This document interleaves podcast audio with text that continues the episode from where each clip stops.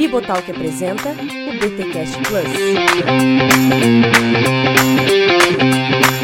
Muito bem, muito bem, muito bem. Começa mais um BTcast Plus. Eu sou Rodrigo Bibo e estou aqui com Cacau Marques. Bom dia, boa tarde, boa noite a todos os ouvintes. Formal. Igor Miguel, seja mais uma vez bem-vindo, meu amigo. Olá, pessoal, é muito bom estar aqui de novo. Vamos que vamos. Por falar em evangelho, meus amigos, voltamos então ao tema, né, que eu diria até que é o tema central é, deste livro, afinal, tudo gira em torno do evangelho. E no capítulo 5, lá vem de novo o Timothy Keller falar sobre a essência da renovação pelo evangelho. A gente percebe, Igor, que ah, esse capítulo aqui ele até é muito parecido com os capítulos anteriores, né? Ou melhor, uh, o capítulo 2, onde ele define o que é evangelho. E é claro que a gente está nessa primeira parte, que é justamente a parte do evangelho, né? O que eu tô gostando muito no, no, Keller é porque parece que é a mesma coisa, parece que a gente vai falar a mesma coisa. Talvez a gente fale, né? Mas o livro não fala. Mas ele vai ampliando os conceitos. Eu tô, eu tô enxergando igreja centrada como eu não sei falar o nome técnico disso, vocês talvez saibam. Quando cai a gota, né? A gota, uma gota na, na água, no rio, na piscina, sabe? E vai formando aquelas elipses, não, né? Aqueles círculos, né? Vai ampliando, né? Vai ampliando os conceitos e tal. É a, é a mesma gota que pingou naquela superfície aquática, mas ela vai ampliando e vai gerando várias vários círculos, né? Então, assim, eu tô sentindo o livro mais ou menos assim, sabe? Então ele vai ampliando, vai ampliando. Exato. Ele tá balizando, ele tá balizando aí todos os assuntos, né, do livro a partir do evangelho. É, ele tá fazendo jus ao nome do livro, né? É, porque é exatamente esse que é o grande trunfo, na verdade, da, do, do, do que significa ser evangélico, do que significa uma igreja centrada no evangelho. É que o evangelho é como se fosse o sol ali, né? E todas as outras atividades, engajamentos, envolvimentos, missão, eles precisam ser sempre é, orbitar né, ao redor do evangelho. E se a gente muda, por exemplo, o centro de órbita, né, para alguma outra coisa, a gente enfraquece exatamente aquela coisa. Então, por exemplo, se a gente quer uma igreja, uma igreja frutífera, obediente, generosa, envolvida com questões importantes, adoradora, não importa. É, a gente não pode transformar essas coisas em centro, né? Aquilo que a gente já falou de evangelhos e efeitos. Então, a, a trazer o evangelho para o centro é um exercício constante na obra. Quando a gente for chegar lá na contextualização, a gente vai ver isso de novo, né? Se a gente uhum. for para o evangelho na cidade, tá? O evangelho no centro e como que isso implica na, no envolvimento da igreja com a cidade, né? A missionalidade. Então isso é, na verdade, o, o uma metodologia mesmo que o, que o Keller usou uhum, na obra dele, uhum. vamos dizer assim. É, inclusive até eu conheci agora recentemente um plantador de igreja, o Diego, e ele passou 20 dias lá com o Keller, cara, 20 ou 20 e poucos dias com o Keller, num intensivão lá que o Keller dá. E, mano, ele falou que o Keller é monstro mesmo. É, é, eu já ouvi de alguém questionar assim: ah, eu acho que o Keller não escreveu todo esse livro. Eu acho que ele não escreveu tudo, acho que tem uma equipe aí por trás que esse Igreja Centrada é um cavalo, é um livro muito grande, não sei o que, não sei o que, lá. E gente que caminha com o Keller diz, não, o cara é mesmo. O cara é, é uma mente privilegiada. É como o Jackson Jacques diz, né? É, acho que Deus presenteia mesmo as gerações com homens, né? Homens e mulheres que fazem a diferença, que são... Até inclusive perguntaram pro Timothy Keller, né? Cara, como é que tu consegue gravar tudo isso? Qual é a técnica? E o Timothy Keller né, na humildade, ele, gente, eu, eu não sei, é um dom que Deus me deu. Eu leio, gravo e é isso aí, né? Não tem uma técnica, eu nunca desenvolvi uma técnica, né? e, e, isso é, é, é legal demais.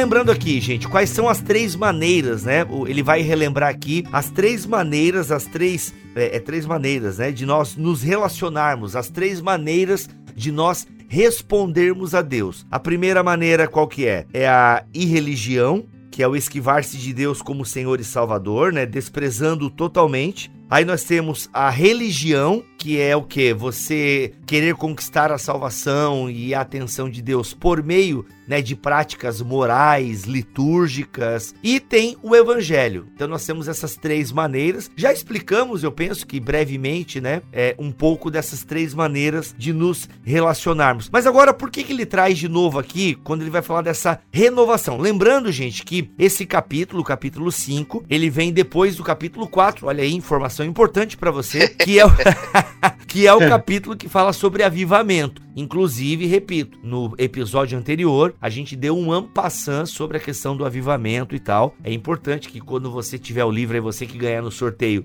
ou você que não ganhar comprar, leia o capítulo como um todo. E ele vai falar então dessa renovação. Por que, que ele é. traz de novo, né? Por que, que é importante relembrar essas uhum. três maneiras de se relacionar e de responder a Deus? Porque agora ele vai falar sobre essa renovação, o meio dessa renovação por meio do evangelho, né? Que é a terceira, da, a terceira via aí que ele fala, né? Uhum. E, e, isso é um tema que toca especialmente as nossas uhum. igrejas, né? Porque é comum a ideia de que na vida cristã você está pelo menos na vida do cristão comum, né, você está aderindo a um código, né? Você está aderindo a um comportamento. Um comportamento pré-estabelecido, com uma prática pré-definida, né? Uhum, uhum. E não é o que.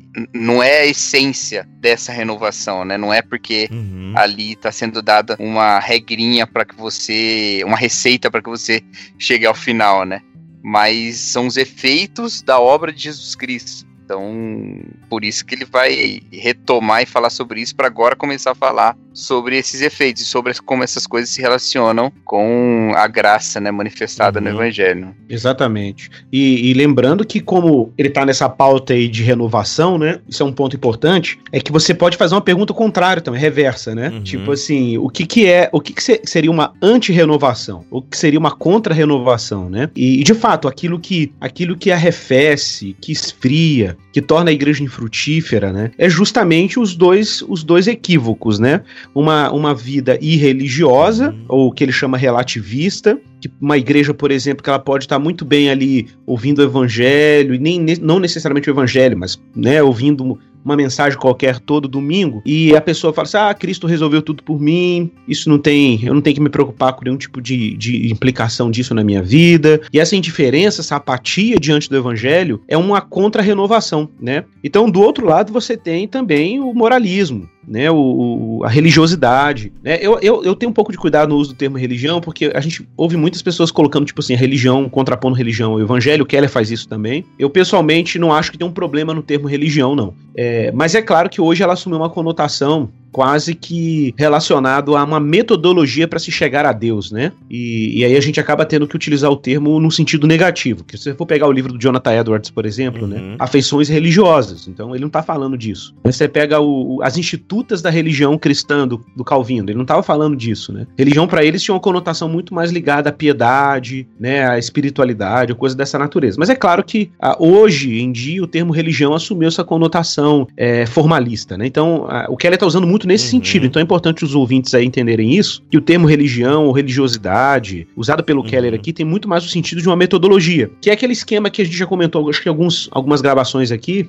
de que religião sempre tem aquela conotação de o que eu tenho que fazer para chegar a Deus. É nesse sentido é religião, porque o evangelho não é isso. O evangelho não diz respeito a um caminho que nós mesmo pavimentamos para chegar até o sagrado, né? Mas diz respeito ao que Deus fez, o caminho que Deus fez em nossa direção. Né? Até porque, usando uma analogia, né? Até porque o caminho da árvore da vida tá fechado para nós, né? Então, se Deus não abrir a, o caminho, a gente não, não chega lá.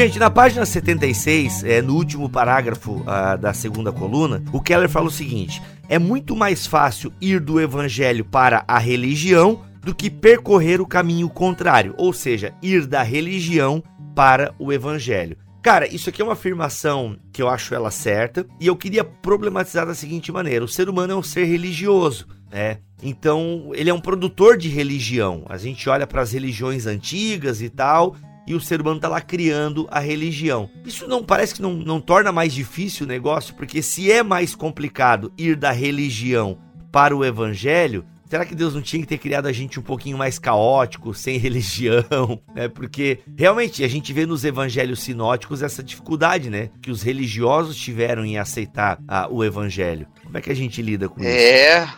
É, é um problema. Eu quero recomendar aqui o Ovelhas Elétricas sobre deuses americanos, no qual a gente fala bastante sobre religião, idolatria e o coração humano. Mas. Olha aí, olha o jabá. Olha o jabá eletrizante aí. Mas eu acho que essa afirmação tem a ver justamente pela, pela intransponibilidade da nossa separação para com Deus, sabe? Caraca. Que é o que o Igor falou um pouco aí antes. Nós nascemos e vivemos num contexto, né, no mundo que é separado de Deus, né? Então, a nossa angústia pela busca de Deus, ela fomenta a criação de caminhos que nós julgamos que sejam caminhos é, que nos levem ao transcendente, que foram criações nossas. Então, você tem uma, uma gama gigantesca de meios de compreender ou de, de acessar, vamos dizer assim, o que você considera transcendental, né? Só que só um meio é o meio do transcendental nos alcançar, que é o evangelho, né? Então, é muito mais fácil, justamente porque na nossa carne, no nosso mundo, nas nossas relações, em toda esse, essa nossa situação separada de Deus, a gente já está formatado meio assim uhum. para tentar é, alcançar as conquistas pelos nossos próprios esforços, né? E essa, essa graça que detona com esse mérito espiritual, ela é meio contraintuitiva, né? Então é, é bem fácil que a pessoa que tenha compreendido a graça e tenha compreendido o evangelho vá se tornando um religioso com o tempo, por não uhum. meditar nessa questão, por não, não voltar o seu coração para o sentido do evangelho, enquanto por si só uma pessoa não vai da religião para o evangelho. Sem a pregação, sem a fé, ela não vai. Então acho que por isso é mais fácil, né? E aí, Igor, o que, que, você acha? Então, eu acho que. Assim, o Keller fala muito da, dessa questão irreligiosa. É, eu, eu entendo, eu entendo o que ele está querendo dizer com isso, apesar de que eu acho que não há ninguém a religioso no final das contas, né? Se a gente for fa fazer uma análise mais profunda, e vai sair um livro aí pela editora Monergismo, uhum. né? Que é o, o mito da neutralidade religiosa da ciência, aí do, do, do Roy Clauser, né?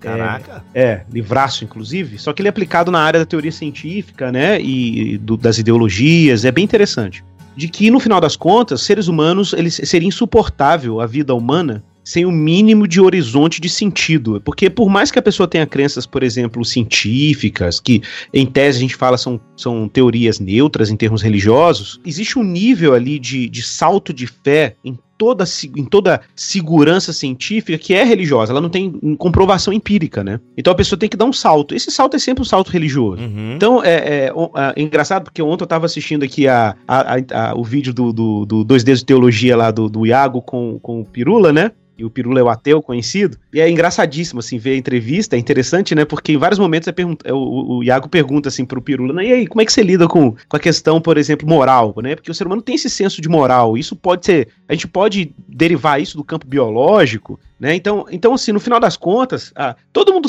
tem uma noção de certo e errado, tem alguma coisa no nosso comportamento moral né, que a gente, que na nossa percepção moral, que a gente olha que aquilo parece equivocado. Então, as pessoas não conseguem viver suas vidas, por mais ateias que sejam, por mais não religiosas que elas sejam, em tese, uhum. de que não existe uma noção de moralidade, de propósito, minimamente, minimamente, né? Então, assim, eu não sei se é uma irreligião total, sabe? Mas vamos dizer assim que existem pessoas que fazem um esforço no, no, no, no sentido de não ser religiosas, vamos dizer assim, né?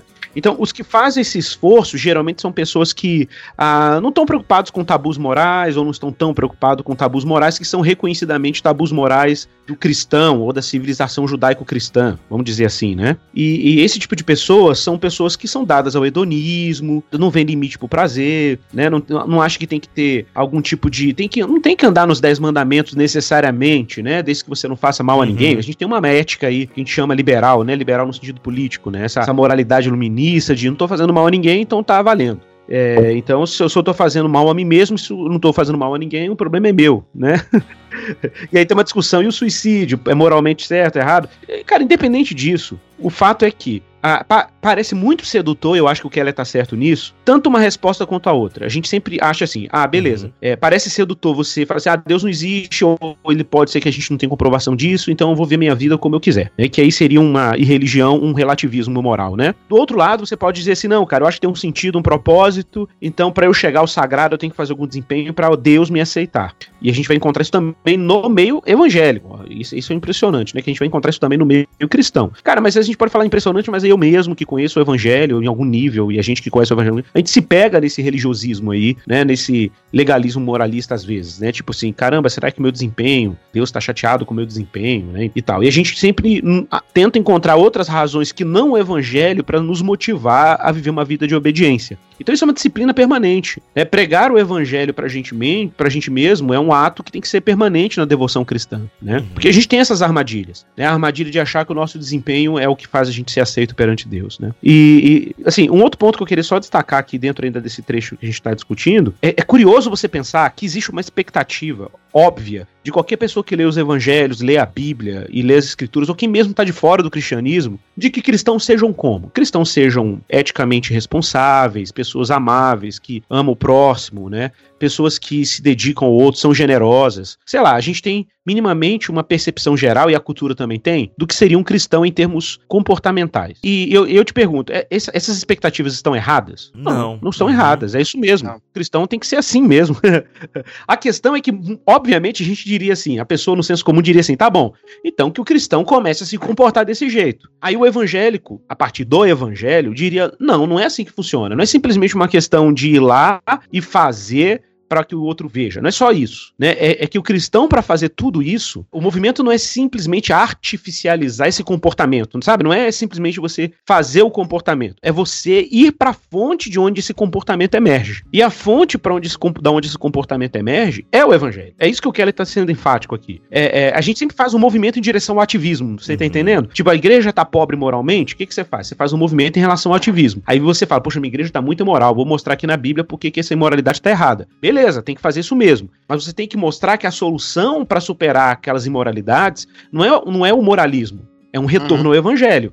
Então, se a igreja está imora, imoral, quem fala muito isso é o, é o, Lutero, no livro dele da Liberdade Cristã, né, ou, da, ou da Liberdade do Cristão, né? Que ele fala assim: que a resposta para a imoralidade cristã não é mais moralidade, é mais fé, né?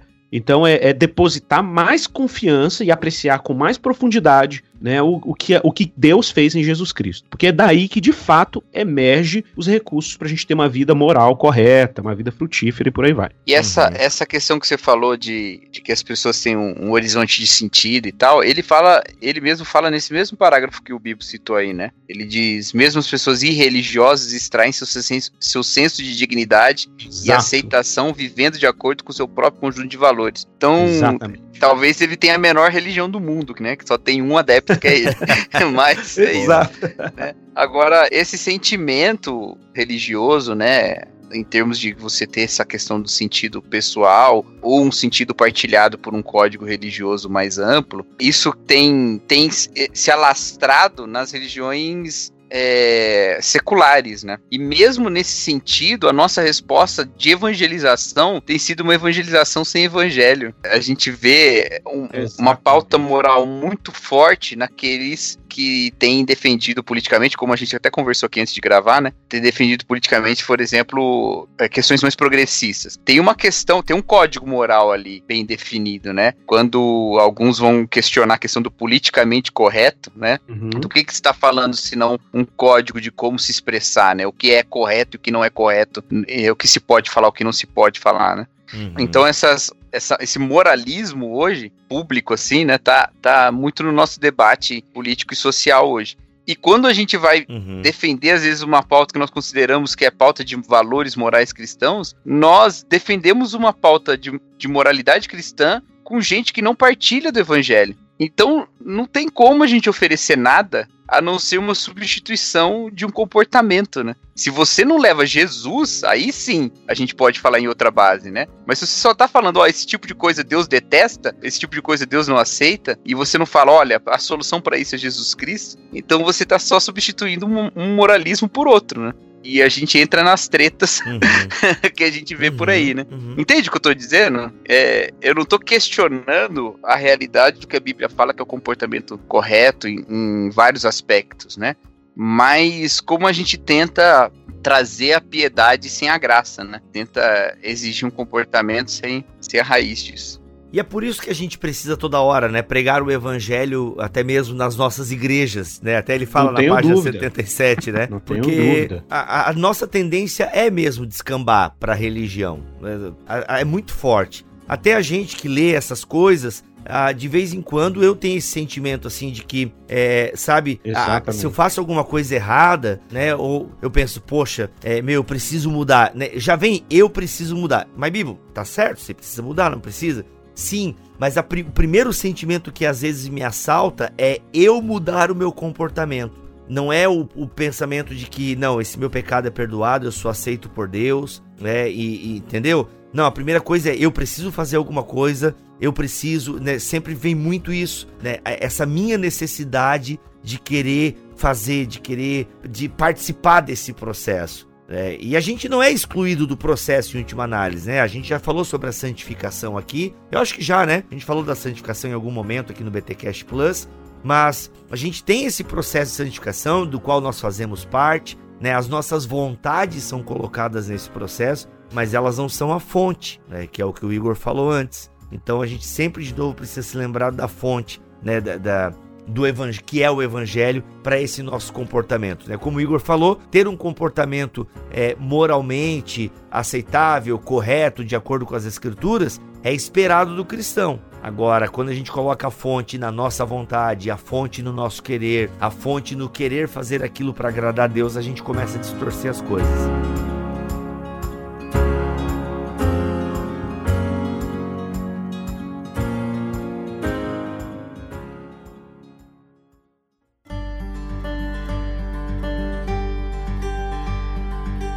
Quero ler um trecho aqui. É, o Keller diz assim, na página 76, na segunda coluna, ele diz assim: O motivo é que se você busca retidão com Deus por meio de sua moral e de sua religião, não está buscando a Deus para ser salvo. Ah, está usando Deus como meio de obter a própria salvação. No restante de Romanos, Paulo passa a explicar que evangelho uhum. significa buscarmos Deus em Cristo, para sermos salvos somente pela graça e somente pela fé. É, é, é curioso pensar que a gente tem essa tentação da autossalvação. Né? E por que, que a gente tem essa tentação da autossalvação? Por uma razão bem, uhum. bem objetiva. Uma salvação que é gerida por nós mesmos, ela, ela tem algumas, algumas, alguns, vamos dizer assim, alguns, uh, algumas premiações, né? Ainda que falsas. Primeira delas é, é, um processo no qual eu tenho controle e Deus não necessariamente tem o controle, né? Então tem então a questão aí radical da queda humana nessa lógica, né? Uhum. Segundo é que quando eu triunfo moralmente, eu posso me vangloriar dessa conquista moral né? Isso é um outro ponto que a gente também pode destacar aqui como uma tentação desse religiosismo aí ou desse, dessa, desse moralismo, né? É que você de repente se gloria do desempenho religioso, né? Claro que os desdobramentos disso são imediatos, né? Primeiramente, uma falta de confiança na competência de Deus e na graça de Deus para nos redimir, né? É, eu acho que esse é um ponto gravíssimo. E o segundo é que a gente acaba obscurecendo a, a glória de Deus nessa obra. É por isso que Paulo é uhum, enfático uhum. em Efésios 2, né? Não é por obras, para que ninguém se glorie. Então, se a gente, a gente olha lá para os cinco solas da reforma, a ênfase do somente Cristo, somente a graça, somente a fé, etc., e aí termina dizendo somente a Deus a glória, é que todo esse processo redentivo de Deus, no final das contas, os aplausos vão ser absolutamente dirigidos a Ele. Mesmo as nossas conquistas morais, que não são necessariamente nossas, são conquistas de Deus, como eu sempre costumo dizer assim nas pregações da minha igreja, né? Que quando você me vê distraído olhando pro rabo de saia, quem eu sou, é, mas quando vocês me veem fiel a minha esposa e amando meus filhos, é quem Jesus é, né? Nossa. Então, é, mas, mas é fato, assim, as conquistas morais que eu tenho na minha vida são conquistas do Cristo, né? Então que o Cristo seja glorificado por cada não que eu disse ao pecado, por cada resistência que eu dei às transgressões, por cada olhar fiel à minha esposa, por cada resistência à mentira, né? Quem está fazendo isso em mim? É Cristo uhum. em mim. É, Paula diz, diz isso em vários textos, né? Então, é, o uso, quem fala muito isso também é o Van Hooser, né? O uso daquela preposição em, no. Várias vezes Paulo usa isso, né? Não sei o que lá em Cristo, não sei o que lá em Cristo, né? Busca, é, essa, essa preposição em Cristo, essa combinação, mostra que todas as nossas ações morais elas devem ser feitas e, e os, o nosso esforço moral, observe, eu não estou desprezando o esforço, só que o esforço tem um lugar. O esforço não pode ser um esforço fora da obra de Cristo. O esforço tem que ser em Cristo, a partir da, da obra que ele operou em nós, que é a justificação. E hoje, para mim, um dos maiores riscos que a gente tem hoje aí no ambiente da igreja, agora, de novo, pensando que a gente está falando de renovação, né? A gente está dando até um pouco de ênfase evangelística aqui, mas voltando para a dimensão da igreja, que a igreja tem que ser renovada a partir dessa realidade. Uhum. Observe que, para o Keller, a, e isso ele tem trabalhado assim, com a frequência no livro dele, é que a renovação pelo evangelho está justamente numa aproximação entre justificação e santificação, que, que, que, raramente, quando a gente fala de santificação em obras, literatura, a gente vê isso em algumas obras, mas, mas não em todas, né, que tratam do assunto, e não na maioria também, eu suspeito, pelo que eu já andei lendo aí, é que santificação é sempre tratado como um tema isolado da justificação. E a justificação é, vamos dizer assim, é o motor, é o centro, é o núcleo de onde emerge todo o processo de santificação. A santificação depende o tempo inteiro dessa posição que Deus nos colocou diante de Deus, né, em Cristo, que é uma posição de justos. Então é a partir dessa consciência, dessa fé de que nós fomos justificados em Cristo Jesus que emerge os recursos uhum. para nossa santificação ao longo da jornada cristã. É, inclusive até o, o Tim Keller ah,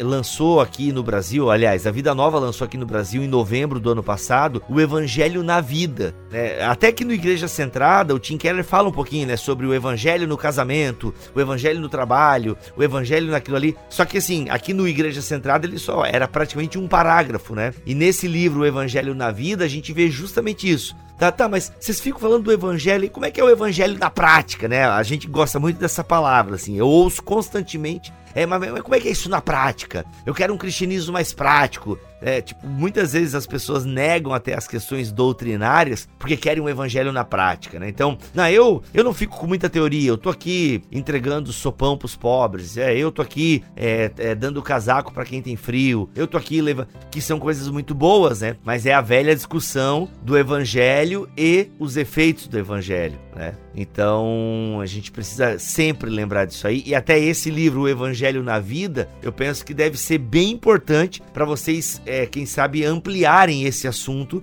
que a gente tem falado aqui sobre a questão do evangelho. Então, eu não sei como é que tem sido essa experiência é, de vocês, assim, com isso em termos práticos, assim. A gente tem caminhado num projeto de uma igreja que a gente tem enfatizado essa coisa da centralidade do evangelho, toda a pregação, né, desde já vai fazer 10 anos que a igreja existe. E é curioso a gente perceber os efeitos disso, assim, reais, concretos, sabe, assim, uhum. os desdobramentos disso em, em, em, vários contextos, assim, da, da, da igreja. Então, por exemplo, ah, longe de, obviamente, ser uma igreja perfeita, mas a gente percebe sinais de saúde espiritual na igreja em, vários, em várias dimensões, né? Então, por exemplo, a gente percebe que o pastoreio é diferente, né? Uh, o nosso pastoreio é um pastoreio que a gente sabe que Cristo que está ali no gabinete interessado pelas pessoas, isso torna o trabalho pastoral muito menos pesado. A gente percebe, por exemplo, que é, a, a, igreja se torna mais generosa porque ela começa. A gente fala de finanças à luz do evangelho. Se Deus deu, deu de graça de forma incondicional, nós temos que dar de graça de forma Olha incondicional. Só. Então a gente começa a balizar. A missão ela é baseada em outras questões, não é mais baseada naquela obrigação, aquela pressão psicológica. A gente tem que fazer uma igreja, entendeu? Missionária missionária. Não, a gente tem que fazer uma igreja que prega o evangelho porque ela foi evangelizada. Então a gente muda a, o eixo das ações da igreja e, e, e, o, e as ações da igreja come, começam, as ações começam a orbitar ao redor do evangelho. Claro que isso não é uma mágica, mas se, se o pastor, cara, eu gosto muito daquela analogia do Van Hooser no Pastor como Teólogo Público, que ele fala que o pastor é uma espécie de arquiteto da casa de Deus. Acho que é uma coisa assim que ele fala que é um trabalho meio arquitetônico mesmo. Você vai ali enfatizando no púlpito, no discipulado, na prog nos programas de formação da igreja, nas séries de pregação, e você vai insistindo naquilo, vai pastoreando a partir disso os acampamentos da igreja. Cara, quando você vai observando o próprio Cristo, cara, ele tá moldando a igreja na medida que o tempo vai passando, e a igreja vai começando a ter uma forma evangélica, sabe? Assim, na forma dela pensar, agir, é, cuidar, se preocupar, cuidar de crianças. Tudo começa a orbitar ao redor dessa realidade. Cara, aquelas, aqueles problemas clássicos de igrejas moralistas, eu falo isso porque eu vim de contextos muito moralistas, né? Por exemplo, um que é um indicador que até uhum. o Keller cita aqui, não sei se vocês viram esse trecho aí. Lá na página 80, ele fala que em contextos moralistas é muito comum você ter, é, ter nisso uma explicação, por exemplo, porque igrejas estão empesteadas pela fofoca e pelas brigas, né? Ah, é, Deus. É, é porque a fofoca e as brigas emergem de uma noção é, egocêntrica de autojustificação. A pessoa. Cara, uhum. quantas vezes eu em igrejas, em contextos mais pentecostais, ouvi isso? De pessoas chegarem para mim ou para um outro irmão da igreja e falar assim: ah, irmão, você que tá aí, assim, que tem mais intimidade com Deus, é que tá mais perto aí do Senhor, né? E ora por nós aí, a gente tá precisando de uhum. oração e tal. É, cara, cara que isso é uma balela, não existe esse negócio. Ou você tá em Cristo ou você tá fora de Cristo. Tá perto de Deus não depende de mim, da minha consagração. Uhum. Se tá perto de Deus depende da, da obra de Cristo. Então, tipo assim, quem está perto de Deus? Olha, quem está em Cristo. É, né? Tipo assim, uma oração de Paulo feita dois mil anos atrás em Cristo Jesus não é diferente da minha que eu faço hoje em Cristo Jesus, né? Tipo, a gente critica às vezes os nossos irmãos católicos é por causa da mediação de Maria, né? E aí a gente também cria os nossos mediadores, né? Sim. Mas, é. mas muito baseado nessa lógica é, moralista, de que, no fundo, no fundo, quando você diz assim, irmãozinho, você que tá aí mais perto de Deus, tá dizendo o quê? Você que tem aí mais obras do que eu, né? Então tá mais próximo. Então a gente tem que perceber essas camadas de autojustificação, de religiosidade, para que o evangelho se torne o centro novamente nas nossas práticas eclesiásticas, né? E um outro efeito disso também, dessa pregação, né? Esse efeito positivo da saúde da igreja, mas tem um efeito negativo da resistência, né? Porque é, quando Paulo fala aos Gálatas, né, não construa o que Deus já, já destruiu, né? Tem uma destruição que essa pregação traz, né? de todo um, um, um, templo de obras, né? De toda uma, uma um templo idólatra de obras, né? Dessa religião. E, cara, eu, às vezes eu lia Gálatas, eu, eu, não sei se eu já falei isso aqui nesse podcast, mas se eu já falei, falo de novo. às vezes eu, eu lia Gálatas e eu achava tão incrível como Paulo sofria tanta perseguição por pregar uma mensagem é, até certo ponto tão liberal, vamos dizer assim, né? Liberal no sentido de que o tema da liberdade está naquela epístola toda, né? Então era uma mensagem tão assim, dizendo, gente, vocês não precisam dessas coisas, vocês não precisam dessas coisas. Como é que pode as pessoas se sentirem tão ofendidas por uma mensagem assim, né? Tão libertadora? Até que eu virei pastor, né? Aí eu entendi. Muitas vezes as pessoas são muito apegadas a esse caminhar moralista, né, da religião, como a sua tábua de salvação mesmo, né, literalmente. E aí quando você traz e fala, ó, é Jesus que fez isso. A partir daí, viva uma vida, né, uma vida que seja a manifestação uhum. dessa dessa obra de Jesus, né? Quando a gente vai para esse caminho, as pessoas não entendem muitas vezes, né? E só e, e ficam realmente, às vezes, é, é, com raiva, né? Um sentimento mesmo de, de ofensa quase, né? Aí tem que trabalhar devagarzinho e tal, sim, mostrando sim. amor. eu não sei se eu falei também. Gente, é o seguinte: é que nós há tempos não gravamos mais o BTCast Plus e a gente se reuniu dois meses depois para dar continuidade. Então, se a gente estiver repetindo, você perdoa aí, mas relembrar é viver. Mas eu não sei se eu falei aqui, mas quando eu preguei sobre o que é o evangelho na minha igreja, teve reações assim, é, é, nos pequenos grupos, no sentido de tá, então quer dizer que eu não preciso fazer nada. É a velha frase, né? Quer dizer que eu não preciso fazer nada. Exatamente. E aí, se você diz, para ser salvo? Não. É, tipo, as pessoas se chocam com isso, cara. Porque não é como eu não preciso. Eu preciso crer, não preciso. Eu preciso acreditar, não preciso estar tá ali obedecendo a Deus. É porque a gente não está preparado e por isso que a gente precisa ser renovado pelo Evangelho constantemente, porque a nossa tendência é o caminhar religioso, né? Tentar de alguma forma provar para Deus que a gente consegue também, Deus. A gente está aqui, a gente faz parte, né? A gente tá junto, não tá, Deus? Então eu, é, o Senhor está me salvando porque eu sou um bom moço, uma boa moça, um bom crente, né? Porque, e é incrível como tem, como eu vi, eu já vi, né, por ser do movimento pentecostal, eu vi muita gente que era da igreja, era uma, bem, uma boa religiosa, né, cumpria todos os preceitos eclesiásticos e tal. E quando ela começa a ouvir que aquilo não é mais importante, ela simplesmente descamba para imoralidade. Não sei é. se vocês já presenciaram isso.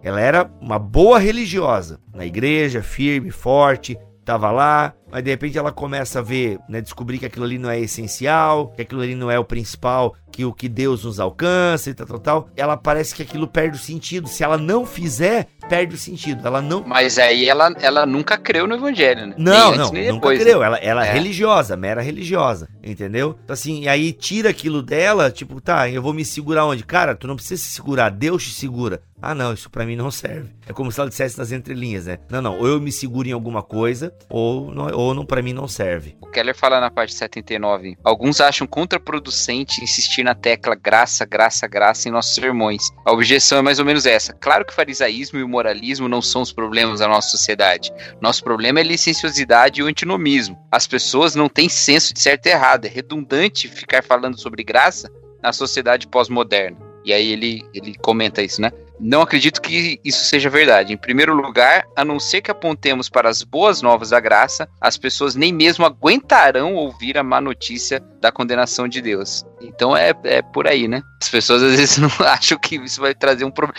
Mas que graça fraca é essa também, né? Que evangelho fraco é esse que você precisa botar medo junto da boa notícia para manter as pessoas dentro do, do limite, né? Pois é, cara. Pois é.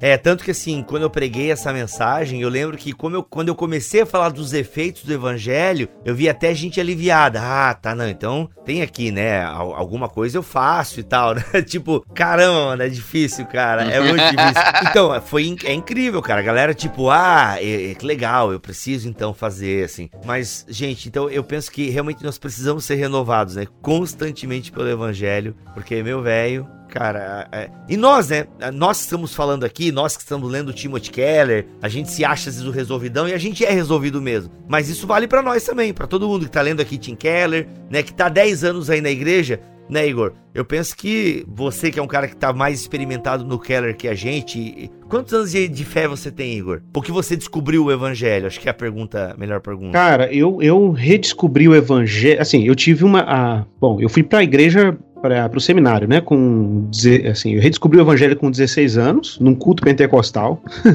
Mas assim, fragmentos, não era o evangelho todo. Eu tive uma experiência evangélica que não, não, tinha sido compreendida, né? Eu demorei a compreender a experiência evangélica que eu tive. Fui pro seminário com 17, saí de lá com 19, Vim para BH com uns 20 anos de idade, me desviei, fui para uma seita moralista e depois voltei para o evangelho uh, com aí, vamos dizer, vai fazer acho que uns 10 hum. anos ou 12 anos por aí, que eu desde que eu retornei um evangelho no sentido consciente mais da coisa, né? Porque antes eu estava vendo uma, um semi-evangelho, né? Uma coisa muito complexa. Uhum. e tu, Cacau? Eu vou à igreja desde molequinho, né? Mas uhum. eu mas é a minha conversão se deu em estágios também, né? Primeiro aquela da, da infância, de dizer, não, é isso que eu quero viver. Depois uma na, na adolescência, ali com 18 anos por ali, que foi uma, uma descoberta realmente assim do, do poder uhum. de Deus e do amor de Deus, né?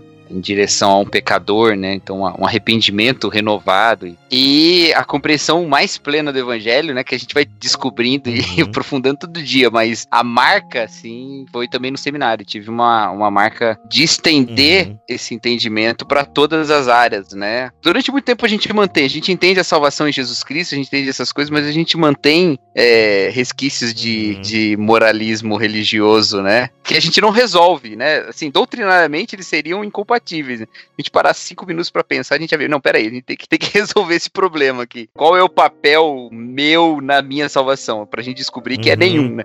Então, assim, mas a gente caminha um tempo assim nessa é, mantendo essa, essa polarização assim, ao mesmo tempo ignorando elas, né? E aí, uhum. no seminário foi onde eu me resolvi essa última questão, mas não que eu não. Acho que a, a experiência uhum. mais marcante mesmo, assim, de, de transformação mais profunda foi essa na adolescência. Foi, é, uhum. Ela definiu muito da minha vida espiritual. Sim. É, a mesma coisa eu, com 17 anos, eu, né, aceitei Jesus por assim dizer, numa igreja pentecostal. E quando eu fui pro seminário com 20 anos, é que lá eu fui descobrir a justificação pela fé e tal. Mas eu vou dizer para vocês, esse entendimento melhor do evangelho, é, assim, tipo, entendendo um pouco mais a, a, os conceitos e tal, porque assim, na prática, na minha vida, eu realmente eu experimentei quando eu aprendi sobre Lutero, né, o Simius et Peccator, para mim foi libertador, quando eu entendi esse conceito. Caramba, eu sou pecador, mas eu sou santo em Jesus, sabe? Quando eu, eu porque eu vivia aquela, eu vivia mesmo aquela gangorra soteriológica. Eu vivi isso na prática na minha vida. Tô salvo, não tô salvo. Tô salvo, não tô salvo. Eu vivi muito isso. Então, para mim, no seminário ali, quando eu tinha 20 anos, isso foi o que? Em 2005, 2000, 2004, 2005 foi um ano muito libertador, assim. Mas, cara, tem coisas que eu tô aprofundando muito em termos até de conceitos e tal. Olha, de uns dois anos para cá sabe? Lendo mais sobre isso e tal, enfim, tem, tem sido muito legal. Mas até mesmo nós que estamos nisso, a gente precisa ser lembrado, sabe? E, e, e às vezes até, é, eu queria falar uma coisa que eu não sei se eu vou conseguir falar agora, mas é que é muito, como é que eu posso dizer? Às vezes até, por exemplo, assim, quando, quando eu sou flagrado no meu pecado, entende? É um desafio muito grande, né? Quando eu sou flagrado no meu pecado, algum pensamento torpe, ah, alguma prática de injustiça, enfim. E eu agora, naquele momento, eu olhar para a cruz, o evangelho, né? E, e, eu sou absolvido pela cruz de Cristo, sabe? É porque a nossa tendência moralista já é realmente nos levar para baixo. Entendeu? Você errou, meu Deus, se isso cai na boca do povo, e não sei o que, nossa, que pensamento horroroso que você teve. Por isso que a gente precisa ser renovado pelo evangelho, sabe? Entender que não há pecado que o evangelho não cubra, sabe? É, e, cara. E essa acho que é a dupla mensagem que a cruz traz, inclusive, né? Não dá para olhar para a cruz e se uhum. tornar irreligioso, porque a cruz já demonstra que o nosso pecado é horrível e que necessitou, né? É, ou que, que levou uh, o nosso Deus a, a esse sacrifício substitutivo, né? Então, não tem como a gente olhar para a cruz e dizer assim, não existe pecado. Pelo contrário, se não existisse pecado, não existiria a cruz, né? Então, é, ela deve nos levar a um profundo arrependimento, mas ao mesmo tempo ela deve nos levar à exultação da gratidão, uhum. né, por essa graça que Deus nos deu. E essas coisas não podem estar separadas, né? E, e acho que é no, nesse meio que, que fica o evangelho, né? Assim você não vai nem para para ir religião e você não vai também para a religiosidade farisaica e, uhum. e moralista, né? Legal.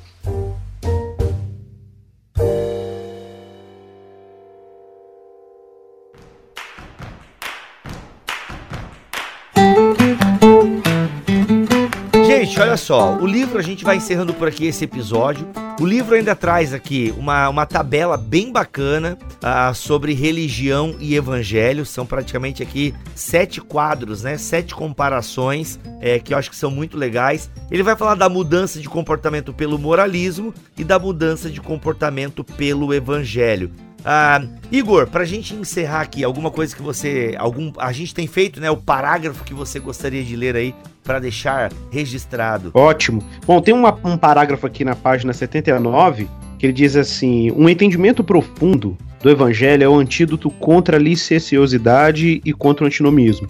No fim das contas, o legalismo e o relativismo nas igrejas não são apenas igualmente errados, são basicamente a mesma coisa. Eu falei antes, né? Nada uhum. mais é. são do que estratégias diferentes uhum. de autossalvação conquistada pelo esforço humano. O único modo de exercermos um ministério que de fato vê a transformação na vida das pessoas, que produz alegria, poder e avivamento sem autoritarismo, é pregar o evangelho para desconstruir tanto o legalismo quanto o relativismo. Gente, vocês não têm ideia de como gostaria que meus colegas de ministério ouvissem isso, porque isso é uma dádiva para quem está trabalhando na igreja, para quem está exercendo o ministério na igreja, e é uma uhum. dádiva para a própria igreja, né? Cacau, qual é o seu parágrafo é, aí para deixar para a posteridade? Eu, eu grifei vários dessa vez, porque se alguém roubasse o meu, eu já tinha outro.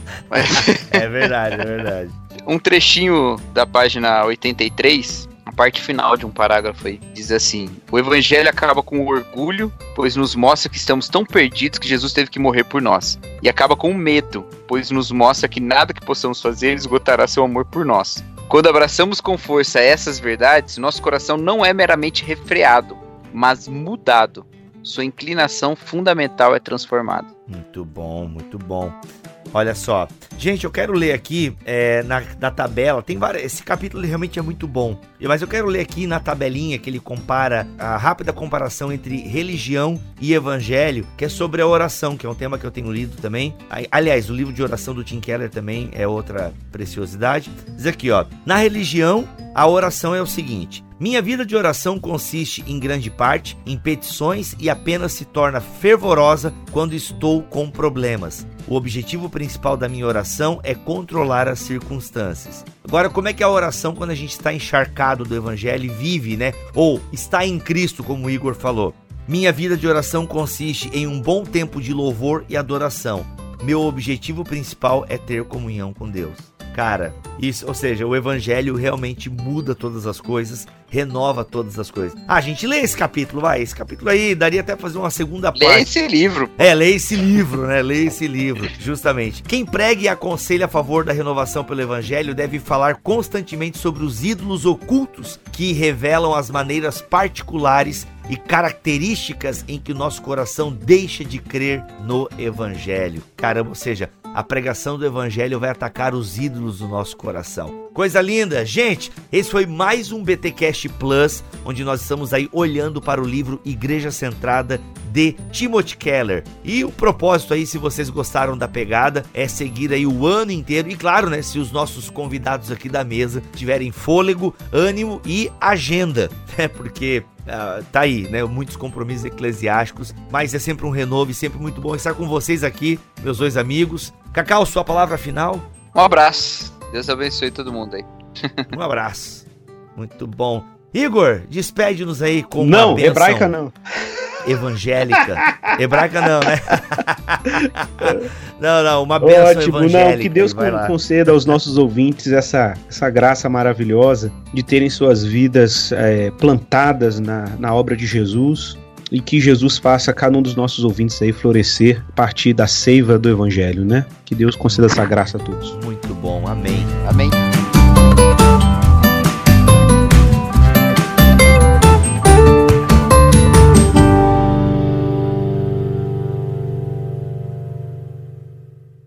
Este podcast foi editado por Bibotalk Produções.